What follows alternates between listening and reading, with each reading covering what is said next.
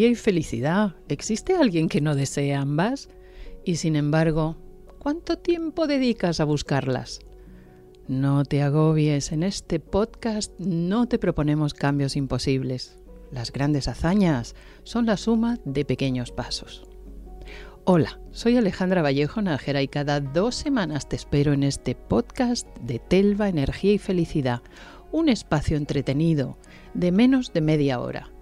Invitaré a grandes expertos de distintos ámbitos que nos contarán cómo cuidar nuestro cuerpo y nuestra mente.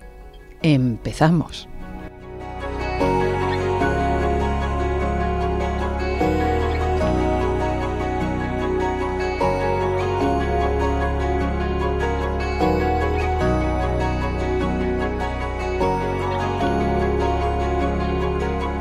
Se estima que casi 900.000 personas en España, de las cuales el 90% son mujeres, padecen fibromialgia o dolor y fatiga crónica. ¿En qué consiste la fibromialgia y por qué afecta más mujeres que a los hombres? ¿Cómo comienza?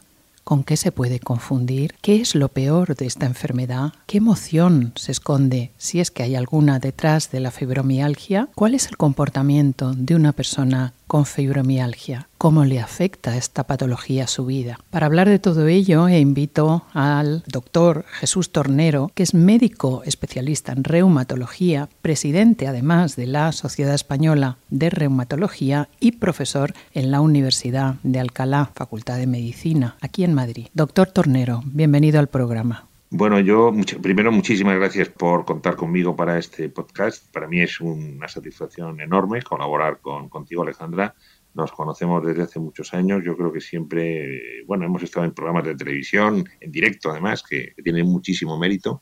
Y yo siempre he valorado en ti bueno, tu profesionalidad, tu seriedad, tu simpatía y tu capacidad de, ayudar a los demás. Tienen ustedes muchas patologías a las que pueden atender de una manera rápida, pero hay una en particular que es muy controvertida. Se trata de la fibromialgia, enfermedad que afecta fundamentalmente al sector femenino de la población y que ustedes tienen que trabajar mucho con la persona porque es una patología, según tengo entendido y lo vamos a aclarar con usted, que no tiene una causa definida, que no tiene un tratamiento concreto donde la persona ve una mejoría inmediata, sino que es algo que se prolonga en el tiempo. Y lo peor de la fibromialgia es que hay ciertos médicos, no todos, pero sí algunos, que aseguran que es una enfermedad inventada, lo cual me imagino que tiene que frustrar enormemente a la paciente. Bueno, ¿en qué consiste la fibromialgia, doctor Tornero, Jesús Tornero, y por qué afecta más a las mujeres que a los hombres? Bueno, la, fibromialgia es una enfermedad que en realidad no es una enfermedad, es un síndrome, es decir, es un conjunto de signos y síntomas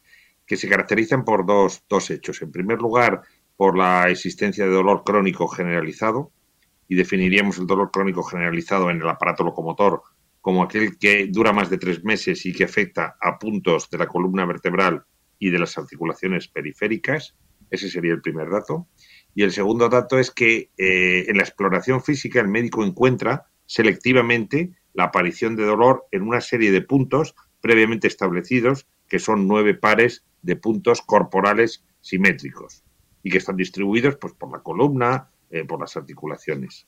Pues lo ha dejado usted muy, muy, muy claro, pero ¿por qué hay médicos que dicen no es dentro del rango de su, o sea, de la, de la reumatología, que es lo que usted se dedica, pero de medicina general, neurólogos, que afirman que la fibromialgia es una enfermedad inventada o que hay causas psicológicas que predisponen a la persona a sentir ese tipo de dolores que usted comenta, pero que no es una enfermedad real. Bueno, los datos eh, de frecuencia de presentación ya nos dicen que es una enfermedad frecuente, que es un síndrome frecuente. En los datos españoles eh, nos refieren que entre el 2 y el 4% de la población adulta española padece, padece esta enfermedad. El 90% de los casos son, son mujeres. Eh, ¿Por qué se produce? Pues en muchos casos no se encuentra un factor desencadenante claro de la enfermedad. En otros sí, en otros existe un trastorno que desencadena la enfermedad. Pues, por ejemplo, infecciones bacterianas, infecciones virales. Hemos visto casos de fibromialgia aparecer después de la pandemia y de la infección por COVID-19. Y también se ha relacionado con el estrés y con traumatismos, con golpes, por ejemplo, con accidentes de tráfico. ¿Hay una edad a la que esto comienza? Suele, suele aparecer en mujeres y muchas veces en mujeres jóvenes, es decir, a lo mejor pues entre los 25, 30, 40, 45 años eh, suele ser el prototipo de edad de presentación. ¿Hay, hay casos en niños? Se pueden ver casos en niños, son raros, pero se pueden ver casos en niños, sí, puede haber casos en niños. Más que en niños y, en la edad infantil, muchas veces es en la adolescencia cuando se pueden ver estos casos. La controversia sobre el seguimiento de la enfermedad es, clara, es decir, eh, no existe una especialidad en la que definitivamente esté asignada la, continuidad asistencial de, estos enfermos. ¿Por qué? Pues porque aunque el paciente eh, refiere el dolor a estructuras del aparato locomotor, y la propia designación de la enfermedad sugeriría que existe lesión en el aparato locomotor. Fibromialgia quiere decir dolor en, tejidos fibrosos y en el músculo, ¿no? Pues cuando se hacen estudios analíticos, radiológicos, por pruebas de imagen e incluso biopsias en los puntos de, dolor, no se encuentran alteraciones, no se encuentra ninguna alteración eh, objetivable que justifique la existencia de ese sufrimiento, de ese padecimiento. Sabemos hoy día que lo que sucede en estos pacientes es que existe una sensibilización al dolor, es decir, una activación excesiva de las vías de transmisión del dolor. Ya, ¿cómo comienza? Bueno, como he dicho antes, hay veces que existe un desencadenante eh, objetivable y la paciente lo nota y lo refiere, ¿no? Pues una infección eh, viral, eh, a veces aparece después de una infección viral, o puede aparecer después de un accidente de tráfico, o puede aparecer después de una época de estrés. Pero muchas veces el, estrés se relaciona con la enfermedad, pero la enfermedad no aparece durante la fase del estrés agudo, sino que muchas veces es en la situación de post-estrés. Muchas veces la paciente refiere, eh, cuando se le pregunta, ¿tiene usted estrés? Dice, pues ahora creo que no, pero he tenido durante mi vida momentos eh, prolongados de gran estrés, laboral, doméstico, en la relación familiar, y todo eso a veces existe como, o se puede interpretar como factor desencadenante. Otras veces no, ¿eh? otras veces no hay un desencadenante claro Ahora me encaja bastante en lo que usted está diciendo, porque en mi práctica clínica, cuando la, llevaba a cabo, el caso de muchísimas pacientes em, que tienen fibromialgia, cuando uno indagaba en el rango psicológico, en todo lo que se guarda en esa caja oscura que se llama inconsciente, qué curioso que aparece casi siempre un trauma en la infancia. Y es como si en ese momento de, impacto el cuerpo se bloqueara ante ese impacto. La persona olvida eh, lo que causó el impacto, pero sin embargo el cuerpo tiene memoria. Y en la vida adulta, cuando surgen periodos complicados, hay como un recuerdo del cuerpo de aquello que ya se vivió en el pasado. ¿A esto le encaja a usted un poco? Sí, bueno, si, hacemos un recuerdo un poquito sencillo y, elemental de cómo está constituida en nuestro organismo la, vía del dolor, la vía del dolor está formada pues por terminaciones y receptores que tenemos en muchas partes del cuerpo, pero para lo que nos interesa ahora en los huesos, en los tendones, en los ligamentos, en las articulaciones, y estos receptores captan fundamentalmente dos tipos de sensaciones, las sensaciones mecánicas y las sensaciones que van a producir dolor la transmisión hasta el sistema nervioso central y hasta el cerebro de unas y otras va por vías completamente diferentes. Lo primero que se puede detectar en la fibromialgia es que estímulos que se deberían interpretar en el cerebro como presión, o sea, como una sensación mecánica, se interpretan, se malinterpretan como dolor. Este fenómeno que es muy frecuente en la fibromialgia se llama alodinia. Ah. Esa sería una primera alteración. Y la segunda es que la vía del dolor cumple una función defensiva, una función fisiológica. O sea, lo que nos hace es protegernos del daño corporal. Nosotros cuando nos quemamos retiramos la mano para evitar que se siga quemando la piel y que se produzca un daño irreversible. Pero la vía del dolor tiene una serie de sustancias que estimulan la percepción del dolor, pero también tiene que haber, y el organismo y la naturaleza es muy sabia, otra serie de sustancias que bloquean la perpetuación de la sensación del dolor. Es decir, el dolor agudo, nosotros nos quemamos, retiramos la mano y desaparece el dolor. ¿Por qué? Porque a la vez que se ha activado la vía ascendente y el cerebro percibe el dolor, luego se activa la vía descendente que hace que se anule la sensación dolorosa. Parece ser que en una de las eh, escalas de la vía de transmisión del dolor, o parece ser, no, seguro, que en una de las escalas de la vía de transmisión del dolor hay un paso por las zonas del sistema nervioso que controlan toda la esfera emotiva y emocional. Es sistema límbico, la formación reticular. Entonces, ahí, en esa escala, el hipotálamo, en esa escala es donde probablemente se está produciendo lo que comentábamos, es decir, que el estrés, el trauma infantil, la sensación psicológica de mala, de mala percepción de estado emocional, podría estar modulando, influyendo sobre que no se active la vía descendente y que se perpetúe el dolor. ¿Qué diferencia hay con esos episodios de dolor crónico? ¿Fibromialgia, dolor crónico, es lo mismo? No, porque la fibromialgia engloba no solamente el dolor, sino toda una serie de situaciones asociadas muy frecuentes, como son el cansancio intenso, el trastorno del sueño, el sueño no reparador, el eh, colon irritable, el dolor de cabeza, que en el dolor crónico osteoarticular per se no tienen por qué aparecer, ¿no? Es decir, eh, cuando una persona tiene, por ejemplo, una artrosis de columna y tiene un dolor crónico, también tiene un componente emocional asociado al dolor crónico, pero es completamente diferente. Sobre todo porque no hay tanto cortejo eh, sintomático acompañante y también por una razón fundamental. En el dolor crónico, consecuencia de una lesión corporal definida, objetivable, el síntoma doloroso se localiza y se refiere fundamentalmente en la región donde aparece la lesión y es más raro que se generalice. Ya, pues es muy interesante. De manera que usted ha mencionado algo que me parece esencial. ¿Cómo afecta la fibromialgia a la vida en general de la persona? Trastorno de sueño, eso parece ser que es casi generalizado en las personas que padecen fibromialgia. ¿Y por qué? ¿Qué pasa por la noche? ¿La persona acaso está tumbada en la cama y le empieza a doler toda la musculatura, el cuerpo, en fin, esos 18 puntos de dolor que usted ya nos mencionará cuáles son? ¿Cómo afecta la fibromialgia a la vida de la persona en, su cotidianidad? Sí, eh, bueno, mm, la, fibromialgia no acorta la esperanza de vida de la persona, indudablemente, y la fibromialgia, bueno, yo creo que mi experiencia es que con el tiempo tiende a mitigarse la intensidad de sus síntomas en general. Pero es verdad que la fibromialgia produce mucho sufrimiento porque eh, el 70% de las personas que tienen fibromialgia, el 70 el 80%, tienen trastornos importantes del sueño, insomnio, sueño no reparador. Hay un 90% eh, que tienen cansancio, es decir, que se levantan por la mañana y ya el simple hecho de ir a vestirse o de ir a, desayunar les cuesta, les, produce un, esfuerzo eh, tremendo.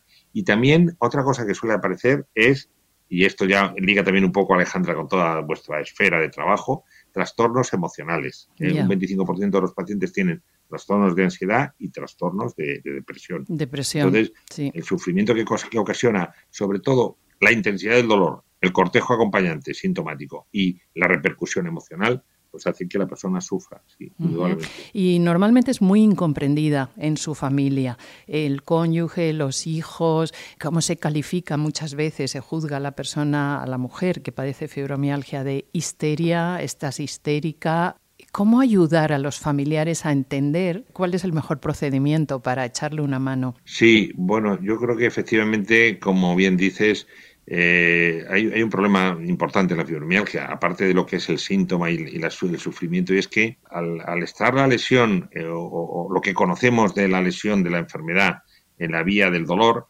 pues eh, ¿cuál es el especialista que tiene que atender a, la vía del dolor? ¿Es el reumatólogo? ¿Es el neurólogo? ¿Es el traumatólogo? ¿Es el, neuro, es el endocrino? ¿Es el, especialista del dolor, los especialistas de unidades del dolor. A diferencia de lo que ocurre con otros dolores, el dolor de la fibromialgia es muy rebelde, muy refractario al, tratamiento. ¿eh? O sea, no, no es fácil quitarle el dolor a un paciente con fibromialgia. Los analgésicos habituales funcionan mal. Funcionan sobre todo los que hacen que aumente la cantidad de mediadores de la vía de, inhibición del dolor, de la vía fisiológica de inhibición del dolor, sobre todo los, los que aumentan la cantidad de serotonina en, en el cerebro, ¿no? Esos son los que pueden funcionar alguna vez. Y eso, bueno, pues junto con el, trastorno emocional, la dificultad para, hacer las actividades de la vida cotidiana y las vidas laboral, pues hace que muchas veces la paciente con fibromialgia sea una incomprendida, ¿sí? una incomprendida en, familiar, social y, quizá pues médicamente. Yo llevo pues muchos años trabajando en la especialidad de reumatología, reconozco que no es una eh, patología, una enfermedad que eh, el médico es una persona como toda persona y todo ser humano y lo que le gusta es lucirse y tratar bien al paciente y quitarle la enfermedad, ¿no? Y quitarle la... No, Ustedes estudian la carrera más exigente, más larga del mundo para ayudar a las personas a conservar una buena vida. pero, pero yo entiendo que para los médicos el caso de la fibromialgia es un caso porque es que es como un saco en el que muchas causas, muchos orígenes, muchas consecuencias y no hay un remedio rápido. Entonces, ayudar a la persona a entender que tiene que aprender a convivir con, esa, con esos dolores, porque claro, sentir dolor continuamente es agotador. No me sorprende que las personas que lo padecen estén tan sumamente cansadas y además incomprendidas. ¿Es fácil obtener una baja laboral, por ejemplo? La fibromialgia sucede en picos. Hay periodos donde se disparan todos los síntomas y otros periodos de más tranquilidad. ¿Cómo funciona? La fibromialgia no tiene ninguna prueba objetiva de diagnóstico. Fíjate, es que eso, es muy gordo, claro. Claro, eso hace que, bueno, pues que efectivamente bueno, los evaluadores de las situaciones de incapacidad, pues a veces tengan un cierto grado de nihilismo o de descreimiento o diagnóstico, ¿no? Cuando llegan con un informe de un médico de la salud pública, ya no digamos que el médico no es de la salud pública y es de un centro privado, ¿no? Entonces, bueno, eso es un problema importante, indudablemente. El segundo, bueno, es que eh, la, la, fibromialgia, hay personas que tienen unos síntomas persistentes, pero a veces eh, aparecen por brotes. Eh, de repente, sin que exista un desencadenante claro, empeoran la, intensidad de la, sintomatología y luego puede, puede aliviarse. Yo creo que, que al final, como en todo, la, investigación que se, que se está haciendo sobre esta patología, sobre esta enfermedad, es importante, es muy importante y yo creo que se está investigando bien y se están analizando pues toda la esfera neurofisiológica, bioquímica, orgánica, psicológica de la, de la, de la enfermedad. Y indudablemente cuando una área de la medicina tiene tanto esfuerzo diagnóstico detrás, tarde o temprano acaba apareciendo una, una solución. ¿eh? Esperemos que sea rápida. Eh, dígame, doctor, ¿cuál es lo peor de la enfermedad? ¿Cuáles pueden ser las complicaciones? Yo creo que lo peor de la enfermedad, para mí, es la alodinia. ¿Eso qué es? La percepción como dolor de un estímulo mecánico. Es decir, eh, el roce de la ropa, un abrazo, una caricia, una, un apretón de manos, pues a veces las personas con fibromialgia que tienen alodinia, que es muy frecuente que aparezca alodinia, pues eh, se perciben como dolor. Entonces, claro, una vida de relación en la que el paciente tiene alodinia, pues le implica tener que renunciar a una de las facetas más importantes de la interacción humana, que es precisamente el contacto físico. ¿no? Pues yo creo que ese es un problema importante. Y el segundo para mí es el cansancio y el trastorno del sueño. Es decir, la sensación de levantarse cansado, estar todo el día cansado, acostarse cansado y volverse a levantar al día siguiente cansado. Ese es un tema eh, para mí importante. Y el otro es el trastorno del sueño, es decir, la, la incapacidad para conciliar un número de horas de sueño lo suficientemente generoso como para el día siguiente estar, Está recuperado. Mm. y, tiene que afectar necesariamente también a la memoria, porque claro, la memoria precisamente se alimenta mucho durante el periodo de sueño. Si la persona no puede dormir porque siente dolor o porque se despierta con dolor, pues entonces lógicamente la memoria se va a resentir enormemente. Imagino, y aunque no lo ha mencionado usted, pero sí lo ha dejado caer, cuando tenemos fibromialgia y alguien nos abraza y simplemente es una amenaza eh, lo que va a sentir nuestro cuerpo, esto repercutirá muchísimo en la vida de pareja y en las relaciones sexuales. Bueno, yo creo que sí, o sea, entendiendo cómo eh, precisamente la sexualidad, una de las facetas fundamentales que tiene es, eh, aparte de la emocional y la de la relación afectiva, pues es la relación y el contacto corporal. Indudablemente este tema, bueno, yo creo que eh, produce primero el dolor, la, la, separación, el rechazo del contacto físico y quizá a la larga o a medio plazo pues también una sensación de pérdida de la libido y pérdida de, la, intensidad y de la necesidad del contacto sexual. Sí, sí. Pues, eh, y luego, y luego, perdón Alejandra, la medicación que se da también baja mucho todo lo que es la libido, ¿no? Claro, claro pues damos muchos psicofármacos, ¿no? Como, hemos comentado antes, claro, la morfina, por ejemplo, los opioides fuertes, pues no quitan el dolor al paciente con fibromialgia y sin embargo, bueno, pues los pacientes con cáncer sí que se alivian cuando tienen una metástasis ósea que son tremendamente dolorosas con la o, visceral con el con la morfina, pues en la fibromialgia no se quita. Bueno, vamos a hablar de algo esperanzador. Diga a nuestras pacientes, a las personas que nos están escuchando, de compañeros de vida de alguien con fibromialgia, cómo se puede curar esto. Hoy por hoy no tiene curación. ¿Cómo afecta eh. la alimentación, si es que afecta de alguna manera mm, beneficiosa, y el ejercicio físico. ¿Qué tipo de ejercicio físico puede hacer la persona? Claro, o sea, la alimentación en principio no tiene ninguna repercusión. Yo creo que lo que sí que es importante es mantener un adecuado índice de masa corporal, evitando el sobrepeso y la obesidad, ¿vale? Y luego lo que sí que es muy importante, yo creo que son dos, dos, dos temas no farmacológicos, pero que es, es importante que, se conozcan. Uno es el ejercicio físico, el ejercicio físico debe ser un ejercicio adaptado a, las posibilidades de la persona y debe ser un ejercicio aeróbico. Los ejercicios aeróbicos son aquellos que aumentan la frecuencia cardíaca y aumentan el consumo de oxígeno. Entonces, eh, los más importantes y recomendables serían la, eh, caminar, ¿eh? la, la, bicicleta, el andar en bicicleta, y otro ejercicio físico que además tiene una faceta social y emocional relevante es el baile. El, baile el mm. baile, el baile, el baile de salón y tal, pues también es un ejercicio aeróbico importante y que puede aliviar. La, el ejercicio se debe hacer al menos entre 20 y 40 minutos diarios y por lo menos 3, 4 días a la semana. Eso es lo que se recomienda. ¿no? Y luego otra faceta muy importante que no podemos dejar de tratar, aunque sea al final, pero no por tratarlo al final es la menos importante, yo creo que es la más importante, es eh, todo el, control de la esfera emocional y psicológica. Claro. Yo creo que donde yo he visto más progreso y más avance y mejor control de la enfermedad y mejor evolución a largo plazo, no ha sido con fármacos, ha sido con una buena eh, evaluación psicológica e intervención psicológica en esto. Eso ayuda muchísimo, muchísimo, muchísimo.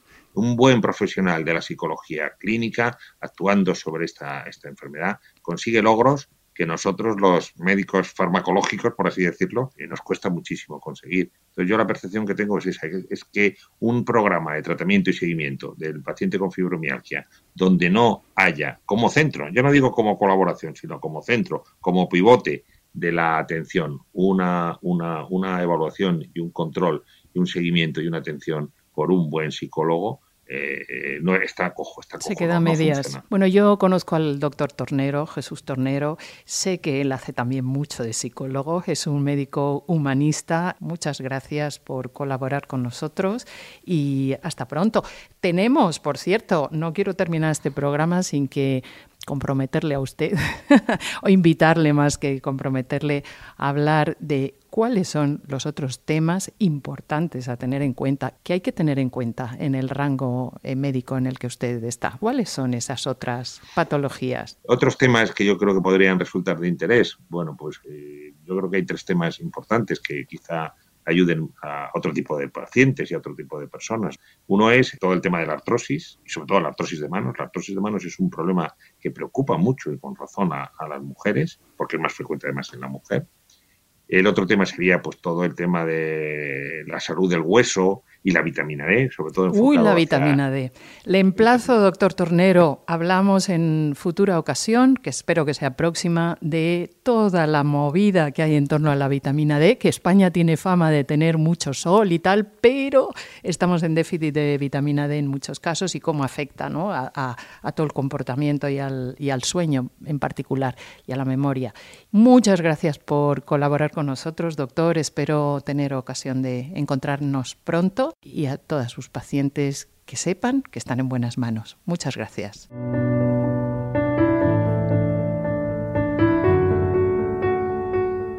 Queridas, queridos, nos vemos en el siguiente podcast de Telva, Energía y Felicidad. Será dentro de 15 días. Hasta entonces, cuidaros mucho.